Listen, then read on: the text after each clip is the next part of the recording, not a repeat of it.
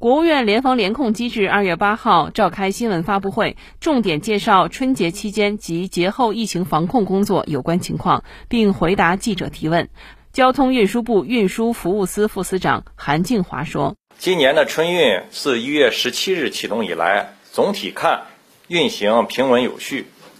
春运客流呈现节前客流稳步提升，节中客流低位运行的特征。”截止至昨天二月七日，共计发送旅客五点三九亿人次，较二零二一年同期增长约百分之四十二点八，不到疫情发生前的二零一九年同期客流的四成。其中，铁路一点二亿人次，公路三点九亿人次，水路九百零一万人次，民航一千八百八十九万人次。具体来说，节前的十五天，也就是一月十七日至一月三十一日，日均客流两千六百四十八万人次。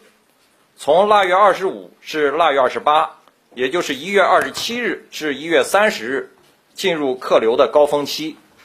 客流的峰值出现在腊月二十八，也就是一月三十日，为两千九百五十五点五万人次。总的来看。节前客流强度分布趋于平衡、趋于均衡，波动幅度不大，主要以特大城市或省会城市为中心，向周边的城市及主要劳务输出省市迁移。春节期间、春节假期，全国铁路、公路、水路、民航发送旅客1.31亿人次，比2021年同期增长33%。比疫情前的二零一九年同期下降百分之六十八点九，其中，铁路发送旅客三千零七十七点五万人次，公路发送旅客九千一百六十九万人次，水路发送旅客三百一十一点八万人次，民航发送旅客五百零一万人次。总体看，春节假期。客流呈现前低后高的趋势，客流最低出现在二月一日正月初一，为一千一百三十四点六万人次。二月二日至四日，就是正月初二至正月初四，客流逐步增多，主要以探亲访友、城市周周边游、农村赶集等中短途出行为主。从二月五日，也就是正月初五开始。迎来假假期的返程客流，